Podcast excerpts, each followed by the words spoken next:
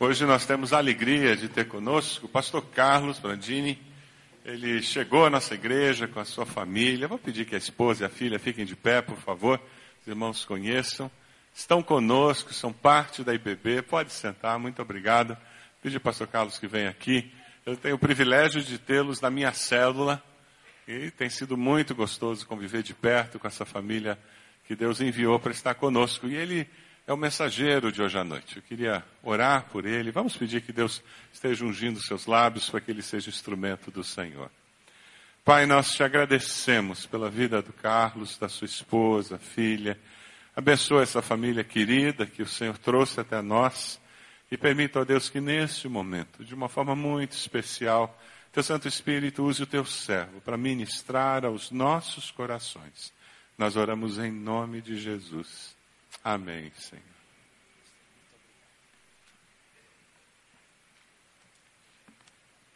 Boa noite, irmãos. A graça e a paz do nosso Senhor Jesus Cristo. Amém.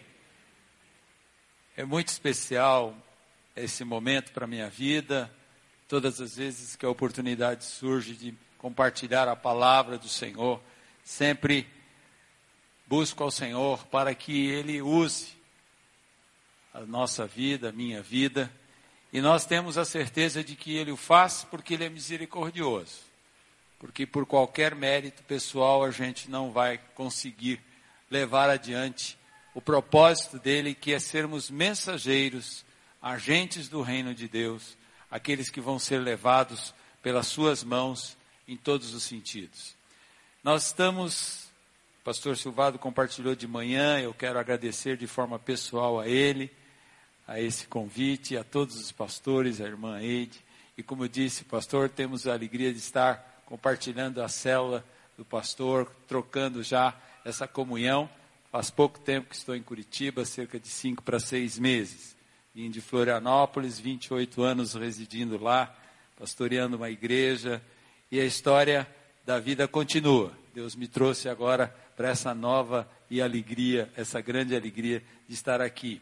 E o pastor Silvado pela manhã compartilhou que o propósito é nós estarmos olhando para as famílias, olhando a partir da realidade do livro de Salmos, trazendo aquilo que certamente Deus vivifica na sua palavra pelo poder do Espírito, para que nós possamos ser alimentados de uma maneira consistente, de uma maneira que vamos levar adiante aquela incumbência de sermos agentes do reino de Deus. Amém? Eu creio que é muito importante ao falar sobre a família e lembrar dos aspectos que Deus dá como enfoque fundamental à família. Um ponto que é fundamental e nós cantamos há pouco aqui é termos a certeza do cuidado de Deus. A certeza do cuidado de Deus é fundamental porque nós levamos em conta que Deus não está trabalhando numa dimensão sem personalizar ninguém. Deus conhece cada um de nós e nós vamos destacar esse aspecto a partir deste salmo que nós recebemos de Deus para compartilhar com os irmãos, que é o Salmo 121. Então nós vamos pedir e vamos ler o texto deste salmo, são, são oito versos, e nós vamos lê-lo para que estejamos é, recebendo esse aspecto do significado desse cuidado de Deus para com as nossas vidas. Salmo 121 diz: Levanto os meus olhos para os montes e pergunto: De onde me vem o socorro? O meu socorro vem do Senhor que fez os céus e a terra. Ele não permitirá que você tropece. O seu protetor se manterá alerta. Sim, o protetor de Israel não dormirá, ele está sempre alerta. O Senhor é o seu protetor, como sombra que o protege. Ele está à sua direita. De dia o sol não o ferirá, nem a lua de noite. O Senhor o protegerá de todo o mal, protegerá a sua vida. O Senhor protegerá a sua saída e a sua chegada, desde agora e para sempre. Amém. Essa expressão nos leva a um desafio. Desafio de termos como fundamental a certeza dos propósitos e cuidados permanentes de Deus para conosco e nossas famílias. Nós vamos ver ao longo desse, dessa reflexão que Deus não tira os olhos, está sempre olhando, Ele está sempre considerando as nossas vidas como algo extremamente precioso, porque fomos comprados por um preço que não dá para se calcular. É o preço da vida de Jesus Cristo. E essa dimensão que nos leva a pensar em termos de que essa certeza precisa sair no nosso coração como algo fundamental para a nossa vida no cotidiano. O ano já está transcorrendo, estamos já no primeiro final de semana, e quando nós abrirmos e fecharmos os olhos, já vamos estar ali por volta de junho, julho, daqui a pouco mais uma piscada, já estamos chegando, daqui a pouco já estamos, enfim, o tempo é absolutamente rápido, especialmente depois que você vira aí os 30 anos, né? Então, na verdade, Deus, ele quer nos dar essa certeza. Mas é importante que nós tenhamos essa certeza fundamentada num fato, que Deus é pai de amor absoluto e cuida de nós, seus filhos, sem jamais desistir. Queridos, você pode dizer amém a essa verdade? Amém. Deus é Pai de amor absoluto e cuida de nós, seus filhos, sem jamais desistir. Não existe um momento que diz Deus, e agora o Carlos, ó, não quero mais saber. A gente, como pai, né? Às vezes a gente tem essa atitude com os nossos filhos. Mas é importante que nós tenhamos essa certeza e como isso pode acontecer. Como nós podemos expressar isso ou buscar isso, extrair esta verdade deste salmo que nós acabamos de ler. É interessante porque nós temos que receber de Deus uma convicção, e essa convicção eu coloquei numa frase que talvez você possa repetir comigo. É a palavra que diz como está colocada que Deus é Pai de amor absoluto e cuida de nós sem jamais desistir. Amém? Amados, isso tem que ficar marcado no seu e no meu coração. Porque nós vamos ver que o Salmo fala de coisas muito interessantes, reais, daquilo que é a nossa vida no dia a dia. Aliás, toda a Bíblia é extremamente relevante para o dia a dia das nossas vidas. Alguém já disse que é o manual do fabricante é alguma coisa que nós consultamos, sabendo que Deus tem ali revelações e expressão de cuidado para cada um de nós. Então, é importante termos essa dimensão e o fato que confirma essa verdade, nós lemos em Hebreus capítulo 13, verso 6, que eu queria que você lesse e repetisse comigo. O Senhor é o meu ajudador, não temerei o que me podem fazer os homens? O Senhor é o nosso ajudador. É Ele que está olhando para mim e para você. Ele é que nos atende, mesmo nos momentos em que nós não temos aquela clareza para onde ir, de que maneira agir, o que fazer, o desespero e tudo mais que o Salmo aborda e nós vamos falar. Antes de entrar no, no aspecto do texto do Salmo, eu só queria dar um pano de fundo para você lembrar-se de que metade dos salmos, ou cerca da metade dos salmos, nós poderíamos, e é classificado, como orações de fé. Essas orações de fé proferidas em épocas de angústia. O livro de Salmos tem essa característica em cerca de metade dos seus, dos seus capítulos. Os salmos são preciosos, tem a expressão que nós precisamos reter. Citando aqui alguns deles, basicamente o Salmo 23, o Senhor é o meu pastor, nada me faltará. O Salmo 91, aqueles que confiam no Senhor vão ter a sua expressão de cuidado. E este salmo que nós estamos nos propondo a olhar, e muitos outros nos dão sustentação às nossas necessidades mais urgentes.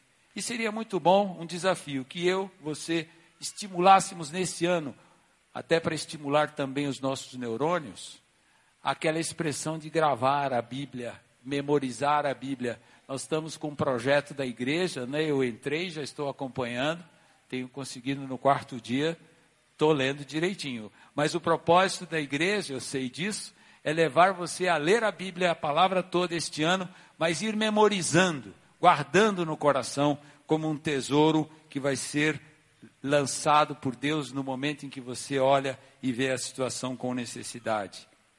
A palavra de Deus, ela nos acompanha sempre e Deus a vivifica na pessoa do Espírito Santo. Este Salmo 121 que nós vamos abordar é chamado entre os cânticos da peregrinação. São cerca de 14 salmos que eram constituíam inários, né, pastor? Inários que eram é, cantados, utilizados pelos peregrinos quando eles subiam para Jerusalém para comemorar as festas anuais de Páscoa, Pentecostes, tabernáculos. O povo ia cantando esses salmos da peregrinação. E este salmo 121 agora olhando para o texto, ele começa com uma declaração de ação. Levanto os olhos. E uma, indagação que segue: De onde me virá o socorro? De onde me vem o socorro? E eu creio que nós precisamos olhar esta realidade pensando num aspecto que talvez é, fique muitas vezes assim, ou possa ficar muitas vezes nublada na nossa mente, que é o que significa levantar os olhos, olhar para os montes, que significa essa atitude que o salmista coloca aqui como uma pergunta.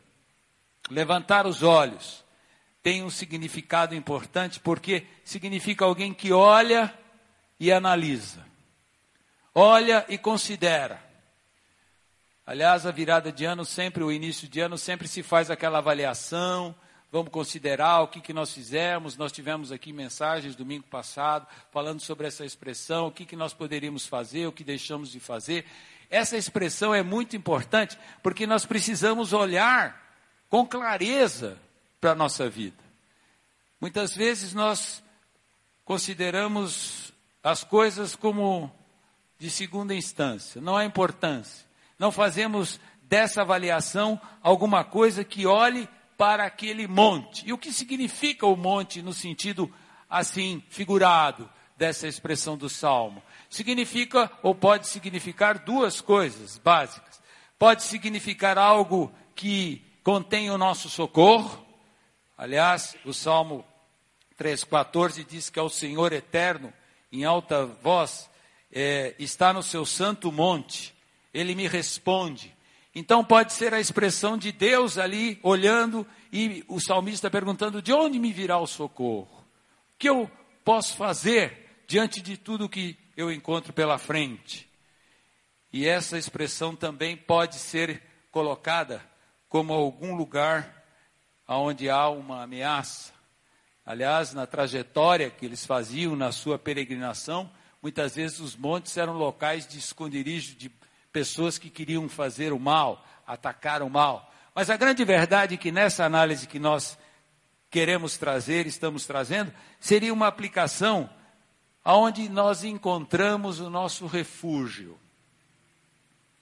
Ameaças nós temos, mas há um refúgio seguro. E esse refúgio é o Senhor.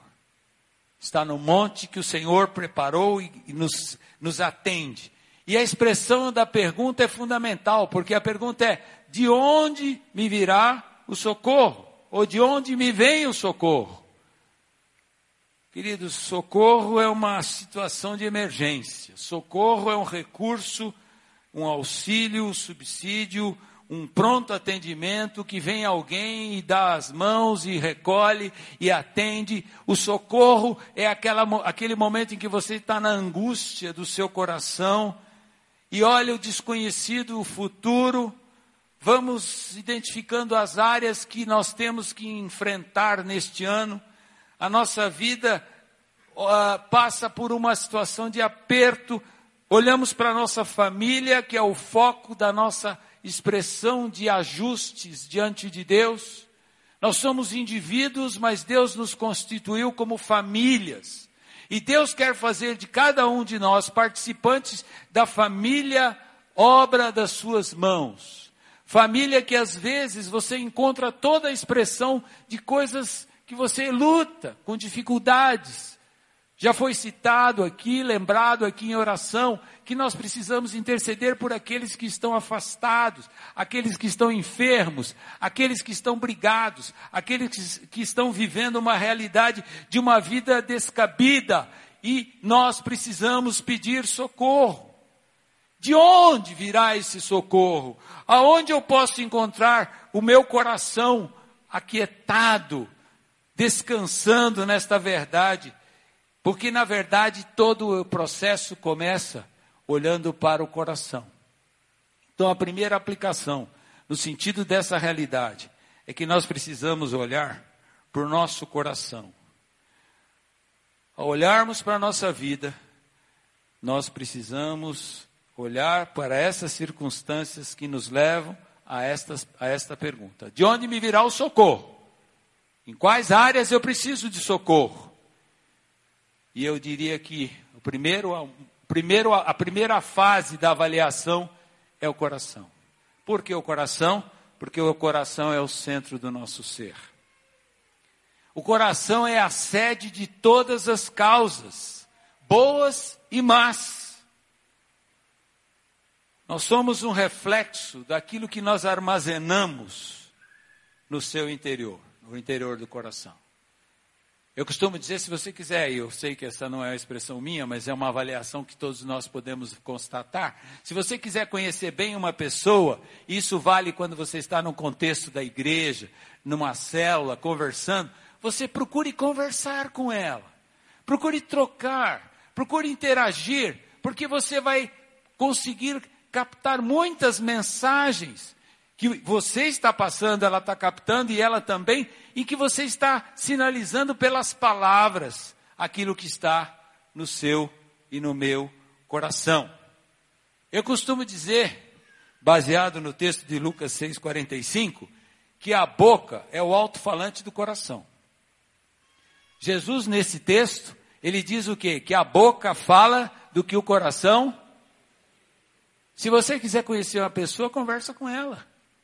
Você vai ver que às vezes ela está super bem, risonha, contente, feliz, levantando a mão, fazendo uma série de expressões que você fala, poxa, aquela pessoa está 10, eu queria estar tá como ela. Aí você vai falar, ela diz, pois é, não sabe como é que está a coisa.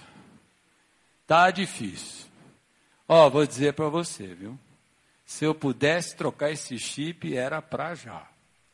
A expressão dessa verbalização é uma expressão que traz o íntimo, o que realmente Deus quer ver. Deus quer que nós exponhamos a Ele o nosso coração.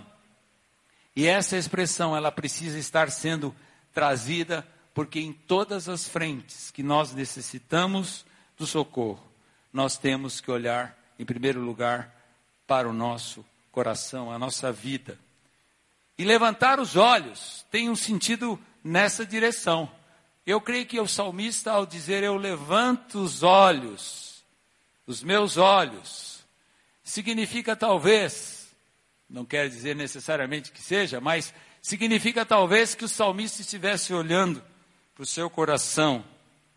E aí ele levanta os olhos e pergunta: de onde me vem o socorro? O coração levantando esses olhos, nós vamos poder fazer uma avaliação de cada área. E sabe qual é a ordem, ou pelo menos os espaços, para que você e eu possamos avaliar? Em primeiro lugar, você mesmo. Em primeiro lugar, diante de Deus.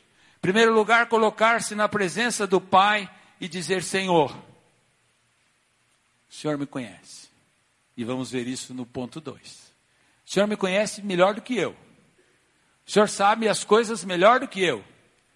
Em segundo lugar, a sua família. Senhor, o Senhor conhece a minha esposa, ou o seu marido, o meu marido, nossos filhos. O Senhor sabe como a luta tem sido grande.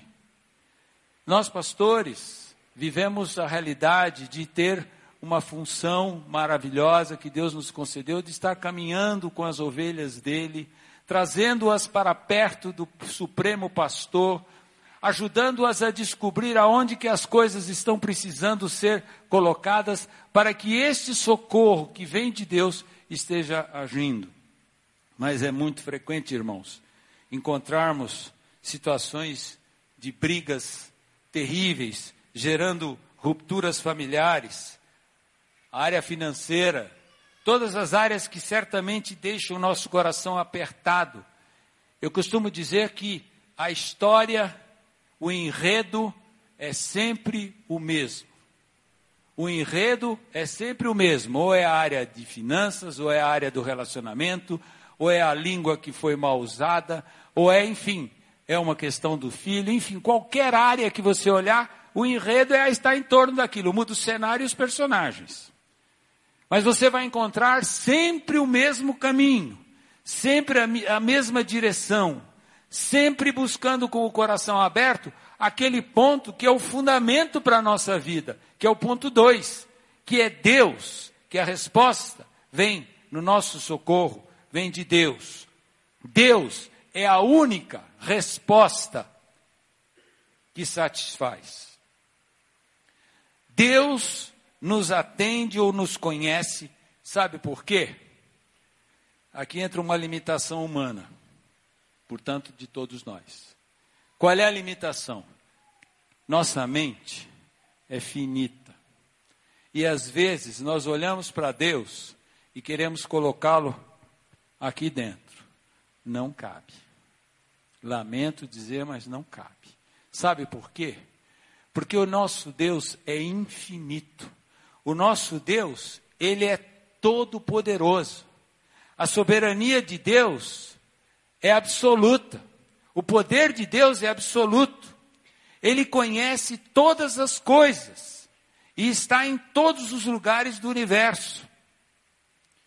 E Deus cuida totalmente dos seus filhos adotados em Cristo Jesus. Ele nos conhece integralmente. E sabe qual é a maravilha? Quando nós olhamos para a grandeza de Deus, nós não conseguimos imaginar. Eu disse, não cabe na cabeça. Ah, Deus é do tamanho do universo, mas nem a ciência não sabe o tamanho do universo. Deus é infinito, com certeza.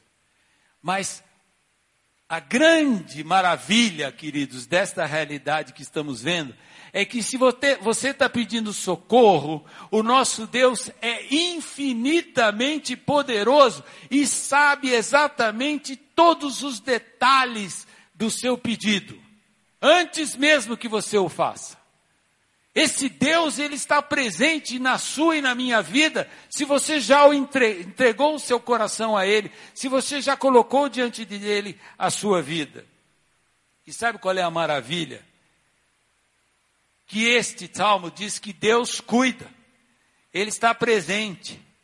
E você já parou para pensar que o Deus, criador do universo, é nosso Pai?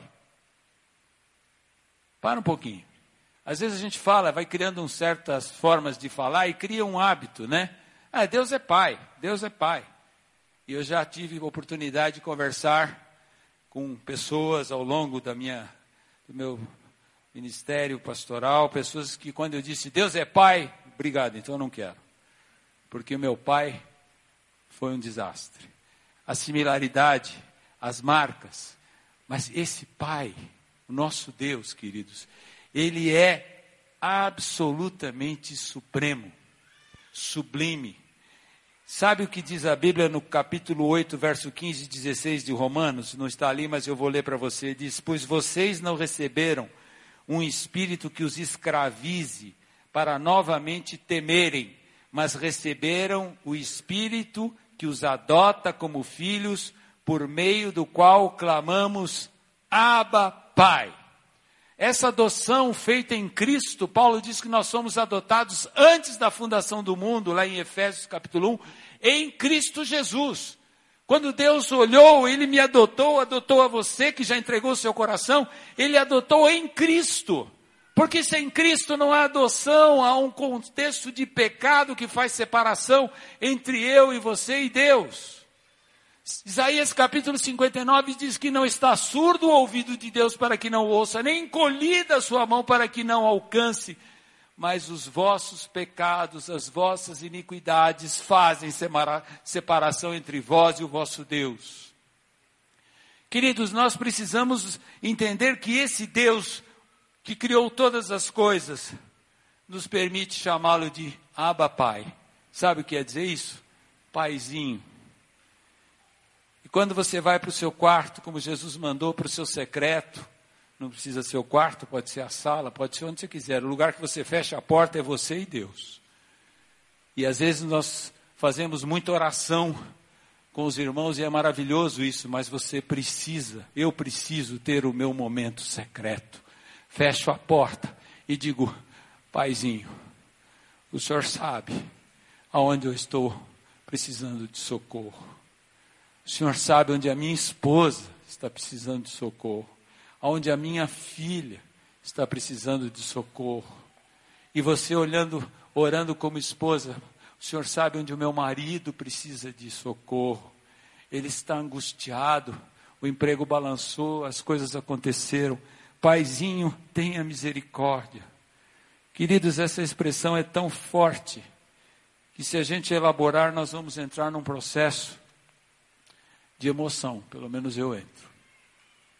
Porque você começa a perceber que esse Deus infinito, que criou todas as coisas, e sabe a soberania de Deus é tão grande, que eu quero trazer a lembrança dos irmãos o Salmo 139 em dois trechos. Vai projetar ali. O primeiro é do verso 1 ao verso 6. Será que a gente consegue ler junto? Vamos lá? Senhor, tu me sondas e me conheces. Sabes quando me sento e quando me levanto. De longe percebes os meus pensamentos. Sabes muito bem quando trabalho e quando descanso. Todos os meus caminhos são bem conhecidos por ti. Antes mesmo que a palavra me chegue à língua, tu já a conheces inteiramente, Senhor. Tu me cercas por trás e pela frente e pões a tua mão sobre mim. Tal conhecimento é maravilhoso demais e está além do meu alcance. É tão elevado que não posso atingir. Queridos, esse é o primeiro trecho do Salmo 139. Aí eu quero pular alguns versos, exatamente sete, para frente, nós vamos entrar no verso 13, que fala de um conhecimento ainda maior. Veja o que diz lá, vamos ler. Tu criaste o íntimo do meu ser e me teceste no ventre de minha mãe. Eu te louvo porque me fizeste de modo especial e admirável. Tuas obras são maravilhosas. Disso, digo isso com convicção. Meus ossos não estavam escondidos de ti, quando em secreto fui formado e entretecido como nas profundezas da terra. Os teus olhos viram o meu embrião. Todos os dias determinados para mim foram escritos no teu livro antes de qualquer deles existir. Amém? Queridos, se nós levarmos, e isso pode ser levado ao pé da letra, literalmente, quando nós estávamos no embrião das nossas mães, ainda começando a multiplicarem as células, formando aquele pequeno nódulo, etc., os amados sabem que vai haver um desenvolvimento. Ali naquele momento ele já sabia quem é que estava sendo preparado para nascer o Carlos, pastor Silvado, pastor Samuel, todos que estão aqui, Deus já tinha na sua infinita sabedoria, na sua onisciência, a determinação de fazer daquele embrião uma pessoa que poderia ser e será pela graça e é pela graça de Deus chamada para ser seu filho em Cristo Jesus. Queridos, é esse o nosso desafio como igreja. Nós temos que caminhar nessa direção, temos que avançar nessa direção, porque nós temos que proclamar. A Bíblia diz que o nosso chamado é para proclamar as virtudes daquele que nos chamou das trevas para a sua maravilhosa luz. Deus criou todos os seres vivos, cada molécula desse universo. Será que Ele não vai cuidar de nós e nossas famílias, movido pelo seu inesgotável amor? Queridos, uma das coisas que mais me entristece é encontrar, espero que aqui não tenha ninguém com essa ideia, mas se tiver, gostaria até de conhecer para conversar depois, não para debater, mas aquela ideia dos evolucionistas, que os nossos filhos são bombardeados na universidade. Eu já tive o privilégio de conversar com vários dentro do campo de várias frentes acadêmicas, e é triste, porque você acaba concluindo que os evolucionistas se apegam a uma fé que não tem dimensão para explicar algo que é inexplicável pela evolução. Quando nós lemos essa verdade, crendo nessa palavra viva que é a palavra de Deus, nós podemos estar firmados naquela dimensão que Deus conhece cada cromossomo seu e meu, cada célula, cada parte do seu e do meu corpo. Então, quando você diz pai, aba pai, paizinho, se você fizer isso, ele já sabe tudo que você tem para levar ele. Não precisa fazer um relatório, levar por escrito, carimbar, mandar fazer um reconhecimento de firma.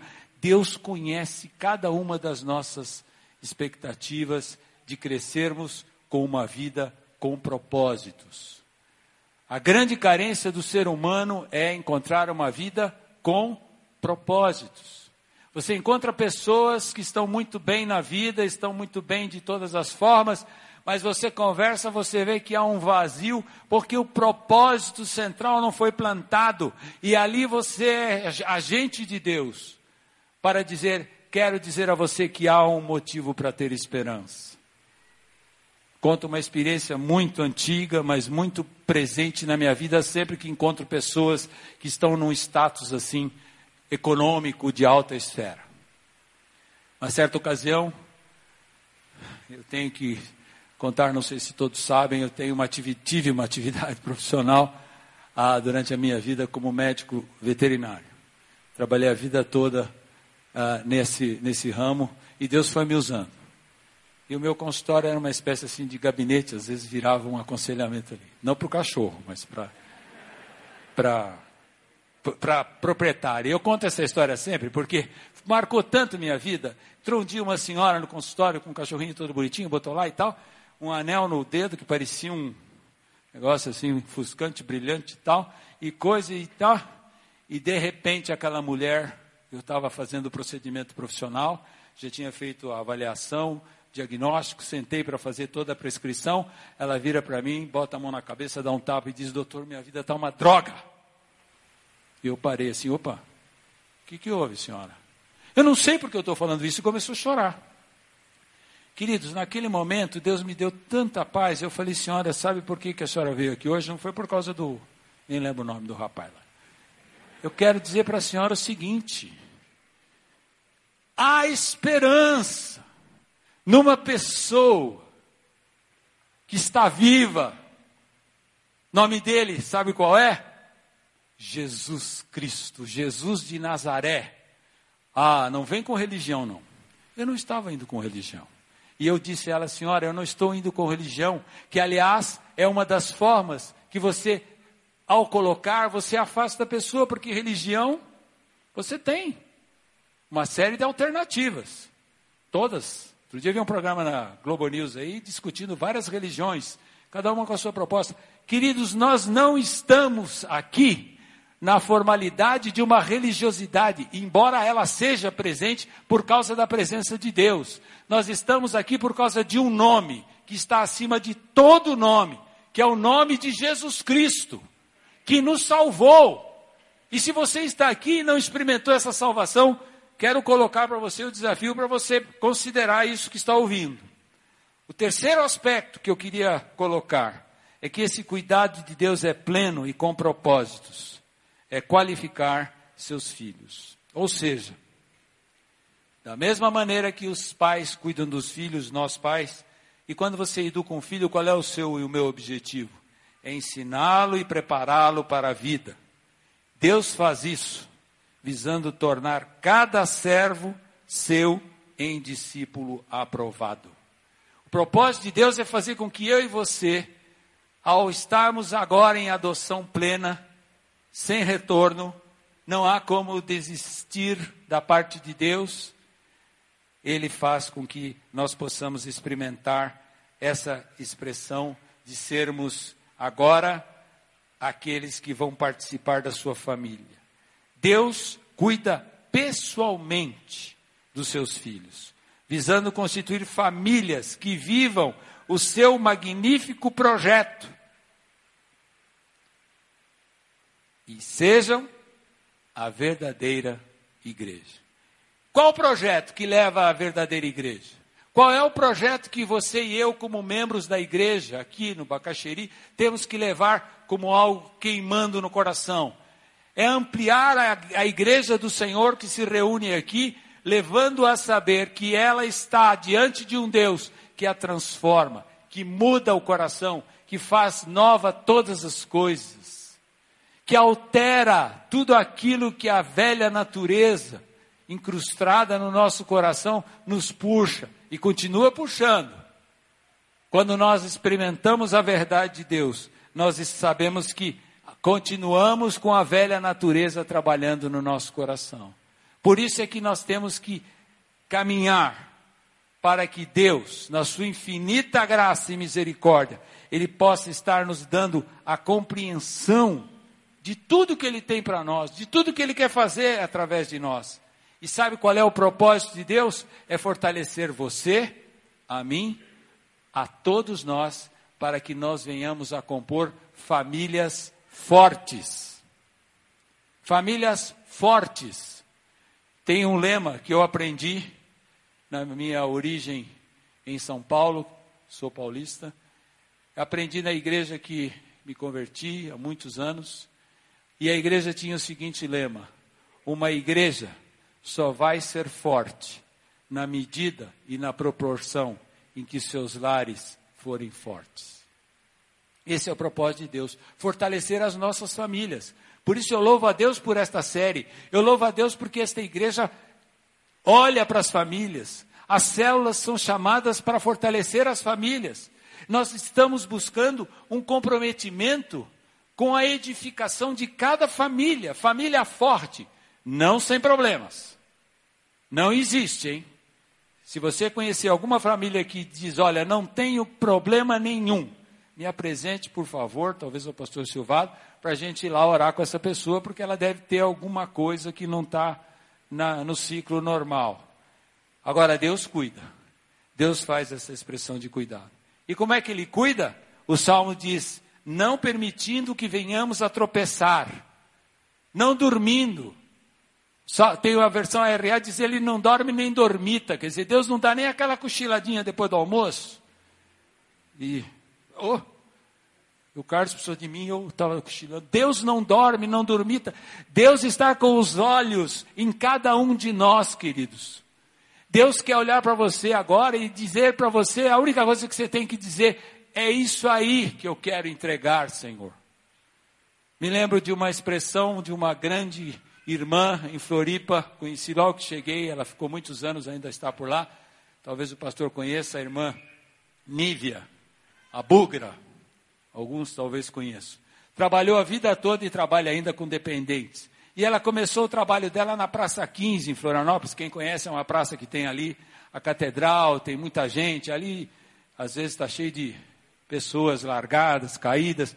E na época que ela começou, tinham muitos uh, hippies cabeludo, aquelas roupas, andando, cigarrinho, maconha, etc. E ela conta de uma experiência maravilhosa. Que ela encontrou um homem daquele e começou a evangelizar e ele baixou a cabeça e ficou assim. E ela falou o evangelho, repetiu o evangelho. E ele lá, ela falou, ele está tá viajando, não está ouvindo nada. E quando ela terminou, ela disse, eu queria que você orasse. Ele não orou. Ela disse, então eu vou orar por você. Colocou as mãos no ombro dele e orou entregando a vida dele. Quando ela terminou, ficou esperando uma grande resposta, talvez até uma oração, e ele disse assim: É isso aí, bicho. Este homem tornou-se missionário no Uruguai. Deus o resgatou e o levou para missões. Queridos, esse Deus, ele não dorme, ele não dormita, ele não está esperando discurso, falar bem. Ah, eu não sei orar, pastor, eu não sei falar bem. Você não precisa falar bem. Deus não quer saber. Deus quer olhar o seu e o meu coração. E dessa forma, nós concluímos pensando nessa dimensão do que Deus falou, se isso responde àquilo que você espera. Mas eu quero dizer que você tem que tomar duas atitudes principais.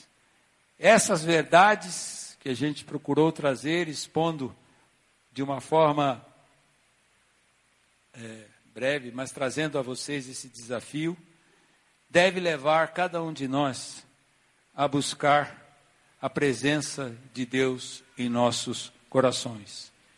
Jesus como único e suficiente Salvador. E a pergunta é: você já entregou o seu coração ao Senhor Jesus? Essa pergunta ela tem um sentido. Essa pergunta ela traz uma realidade. Porque é o primeiro passo para você ser cuidado de uma maneira como filho. A Bíblia diz em João capítulo 1 que Jesus veio para os que eram seus, mas os seus não os receberam. Estava falando dos judeus. Mas todos quantos o receberam, deu-lhes o poder de serem feitos filhos de Deus, a saber, os que creem seu nome.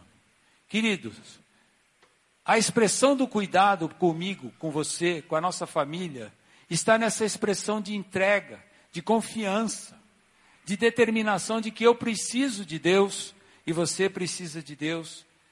Porque, na verdade, quando nós lemos o Salmo 37, versos 5 e 6, 6 o salmista diz: entrega o teu caminho ao Senhor, confie nele e ele agirá. Ele deixará claro, como a alvorada, que você é justo e como o sol do meio-dia, que você é inocente. Quando você faz, ou quando eu fiz, ou quando nós fizemos isso, você recebe o selo de Romanos capítulo 8, verso 1, que diz: Portanto, agora já não há condenação para os que estão em Cristo Jesus. Fomos libertos da condenação do pecado, porque Cristo pagou. Esse é o primeiro passo. Essa é a primeira ação que você deve buscar. E a segunda, se você já fez a primeira, já passou por esse momento especial, é levar toda a ansiedade, todo o pedido de socorro aos pés de Jesus, mediante as orações. Filipenses 4,6 diz: Não andem ansiosos por coisa alguma, mas em tudo, pela oração e súplica, com ação de graças, apresentem seus pedidos a Deus. O que Deus quer fazer, querido, querida, é que você saia daqui com ânimo renovado, porque Deus é esse Deus maravilhoso que ouvimos, esse Deus que quer fazer de cada um de nós famílias que representam o seu reino. Quando o seu vizinho de apartamento ou de casa olhar e ver ali tem algo diferente. Esse algo diferente não é porque você tem roupa diferente ou coisas externas, é porque a sua atitude, a sua caminhada, a família exala o aroma de Cristo. Porque a Bíblia diz que nós somos para com Deus o bom perfume de Cristo. Para os que são salvos, por aqueles que rejeitam, nós somos cheiro de morte para a morte. As pessoas estão rejeitando. O mundo hoje vive uma decadência terrível. A gente escuta pessoas dizer: Ah, pastor, mas está tão difícil. Está difícil porque Deus está movendo agora o seu povo para entrar em campo nessa batalha onde a decomposição de valores se acelera.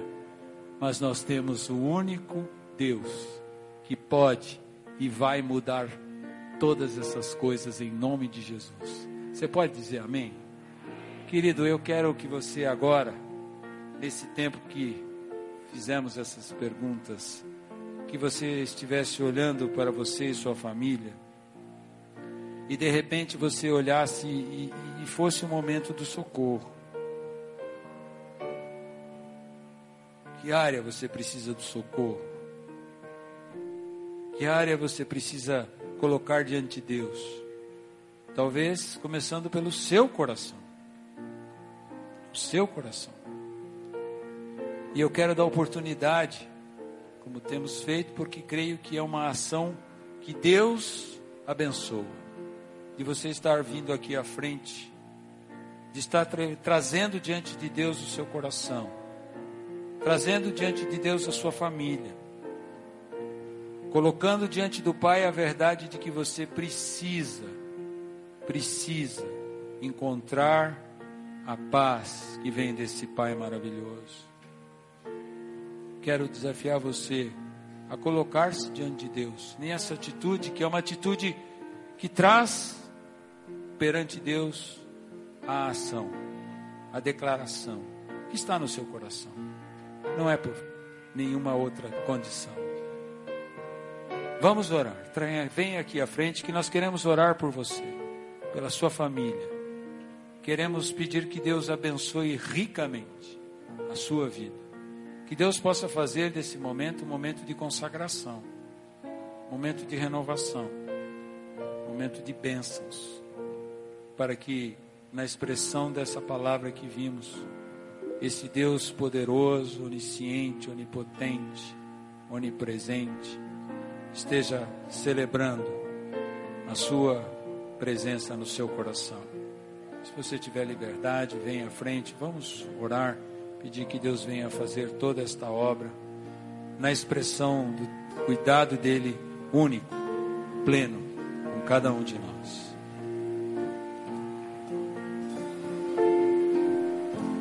Não se sinta constrangido.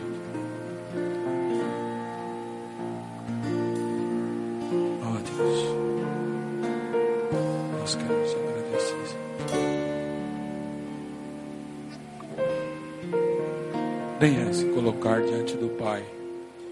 Este momento não é um momento para o pastor, não é um momento para a igreja, é um momento entre você e Deus. É um momento que Deus quer selar, dar plena confiança ao seu coração. Porque esta palavra que foi lida, foi analisada, ela tem muito mais para nós, tem muito mais para você tem muito mais para o povo de Deus. E essa expressão de cuidado, Deus quer fazer que se torne algo reluzente. Sua vida saia daqui brilhando com o brilho de Jesus. Sair daqui com o coração disposto se apropriar de cada uma das promessas que a palavra de Deus nos traz. Promessas essas que abrangem todas as áreas: mudança interior, familiar, saúde, plano material, cada uma das dificuldades. Vamos estar orando, vamos estar orando porque Deus quer fazer essa obra. Receba de Deus essa oração. Receba em Deus essa oração.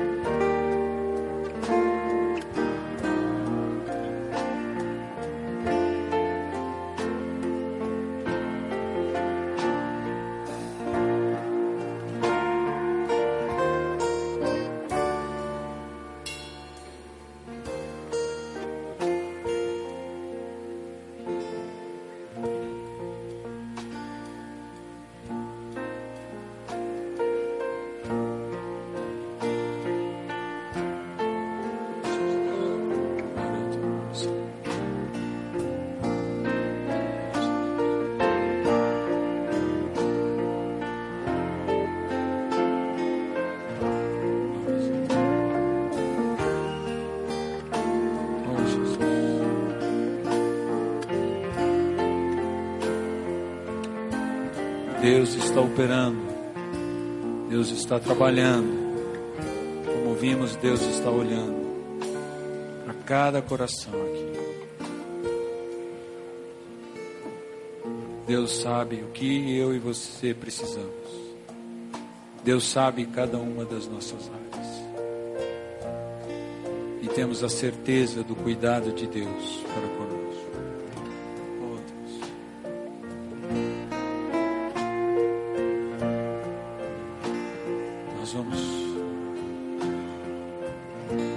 Vamos orar, pedir que o Senhor esteja derramando de forma intensa as bênçãos e o poder sobre todos nós, como igreja.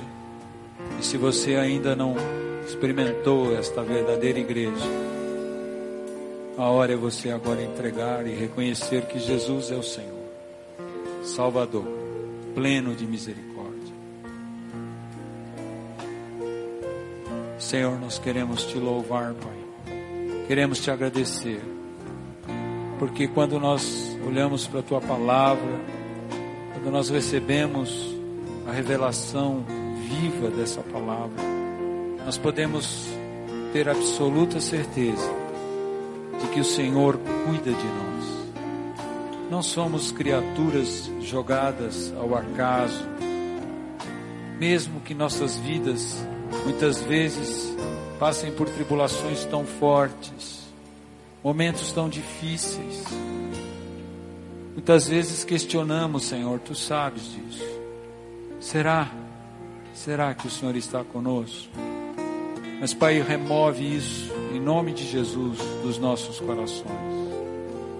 Coloque em nós esta certeza, porque esta certeza, movida pela fé, esta certeza que o Senhor colocou em Cristo Jesus, colocando-o como sendo autor e pleno Salvador, nós podemos celebrar mesmo os momentos difíceis.